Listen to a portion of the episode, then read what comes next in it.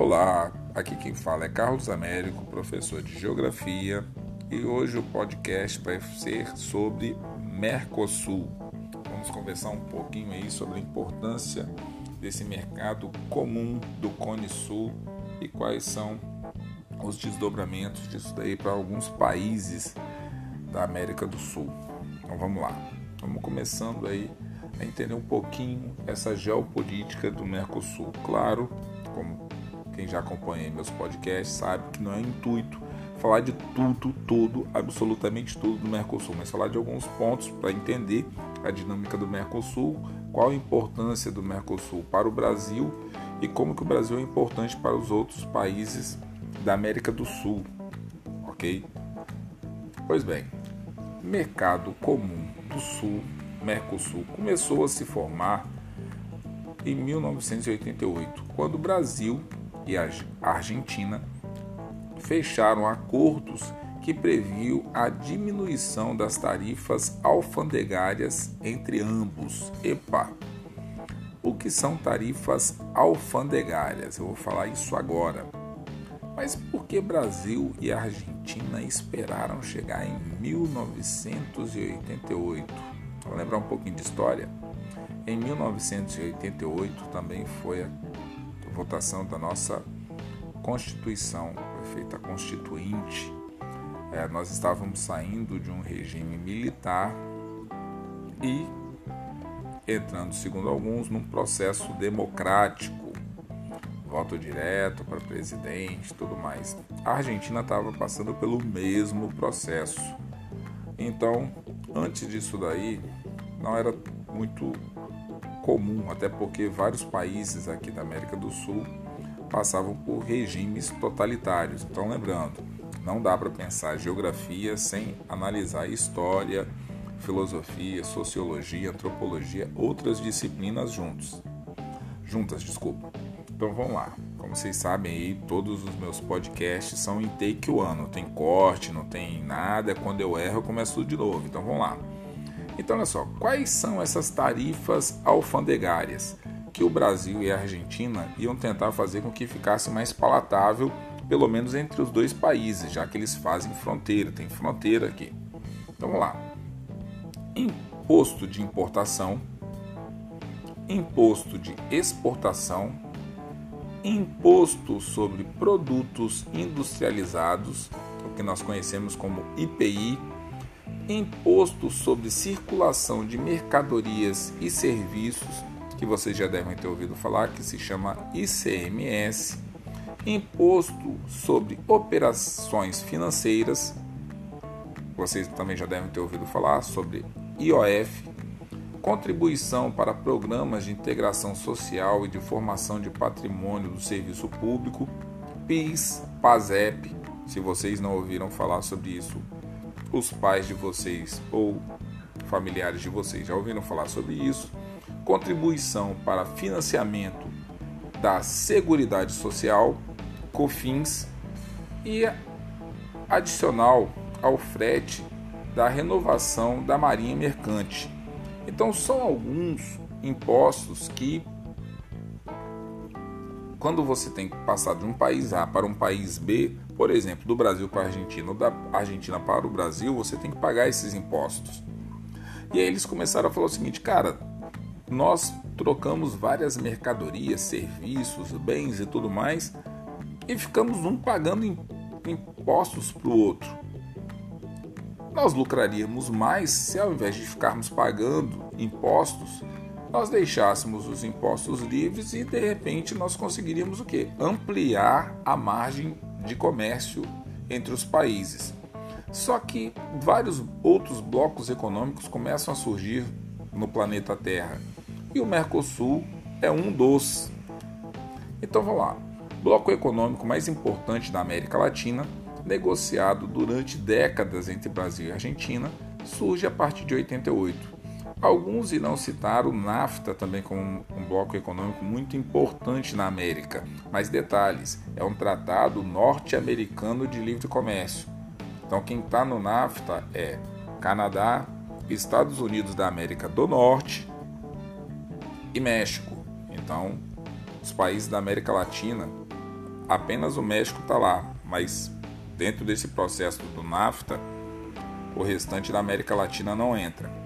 Pois bem, esse acordo de livre comércio da América do Norte é um acordo econômico comercial também chamado de bloco econômico que compõe aí Estados Unidos, México e Canadá.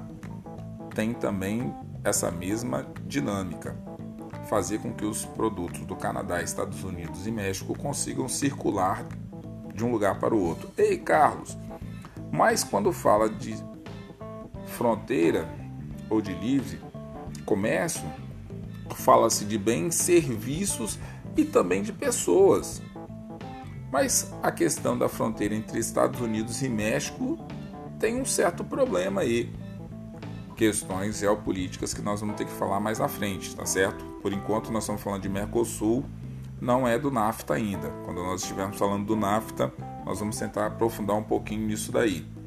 Quem tiver também outras informações e quiser colaborar, é só entrar em contato. Então vamos lá.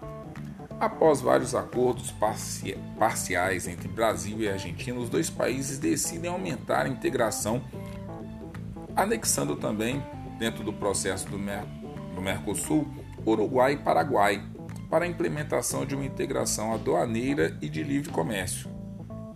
O objetivo principal do Mercosul é eliminar as barreiras comerciais entre os países, aumentando o comércio entre eles.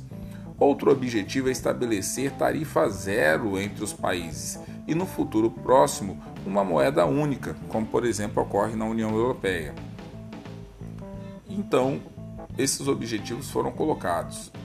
Qual é a questão principal? Dinamizar a economia regional, movimentando entre si mercadorias, pessoas, força de trabalho, capitais, prever livre circulação de bens, serviços e fatores produtivos 75% das trocas comerciais do bloco são realizadas entre Brasil e Argentina. Então, praticamente aí 75%, a grande maioria do comércio é feito entre Brasil e Argentina.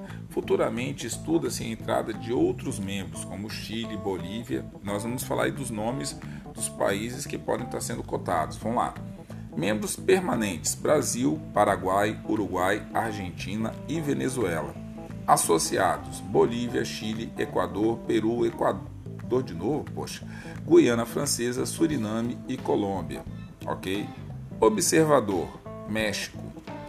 Ei, Carlos, mas você, quando estava falando lá do NAFTA, falou que o México fica lá com Canadá e Estados Unidos. O que, que o México está falando, está vendo aqui? Lembra que o Brasil faz parte de um bloco econômico chamado BRICS? Brasil, Rússia, Índia, China e África do Sul?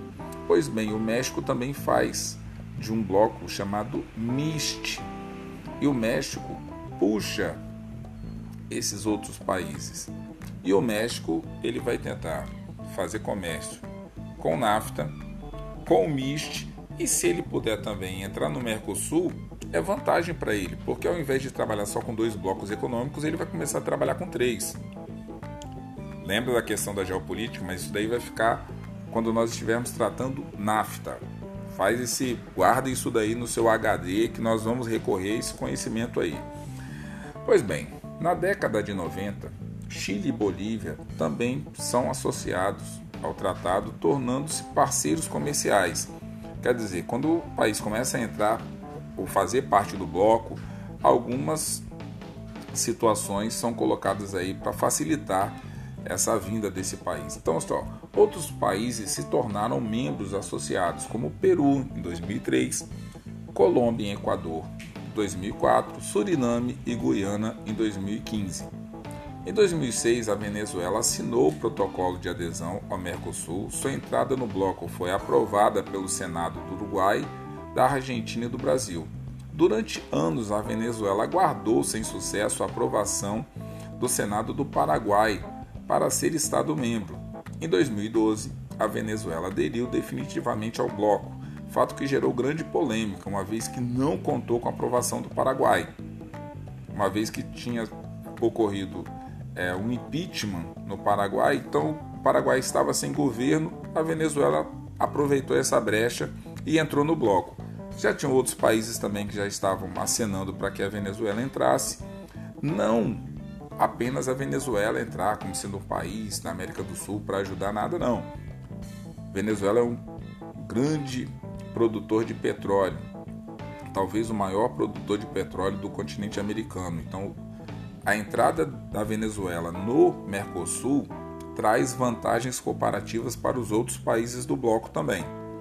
Pois bem, o Parque Industrial Brasileiro é o mais completo do que o argentino. Com isso, o Brasil produz uma quantidade maior de mercadorias. Os salários dos operários brasileiros também são menores que os salários dos operários da Argentina e o custo da energia no Brasil é inferior, pois grande parte da energia brasileira é gerada em usinas. Pois bem, em razão do custo menor, é, em muitos setores, os produtos brasileiros têm preços mais do que competitivos que os similares argentinos.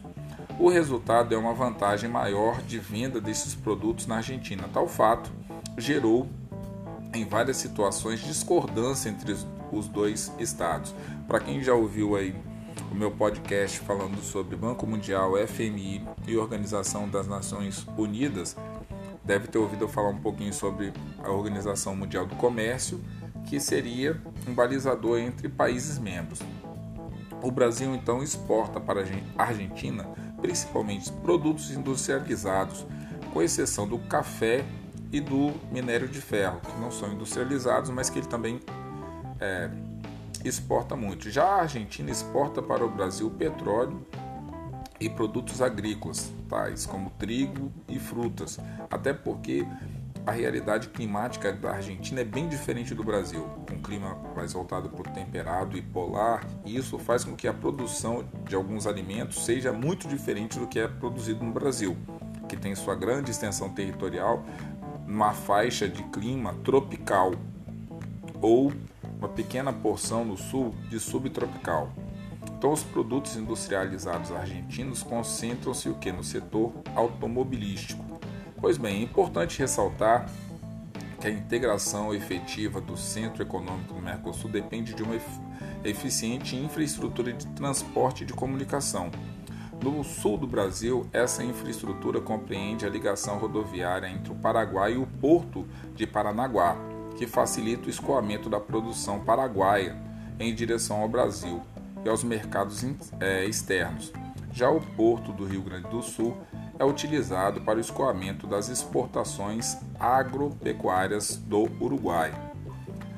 Entre os projetos de transporte estão a hidrovia do Paraguai-Paraná para escoamento de minério de ferro e soja para os países platinos, e a autoestrada ligando São Paulo a Buenos Aires e a ligação rodoviária entre o porto do Rio Grande e o porto de Antofagasta no norte do Chile.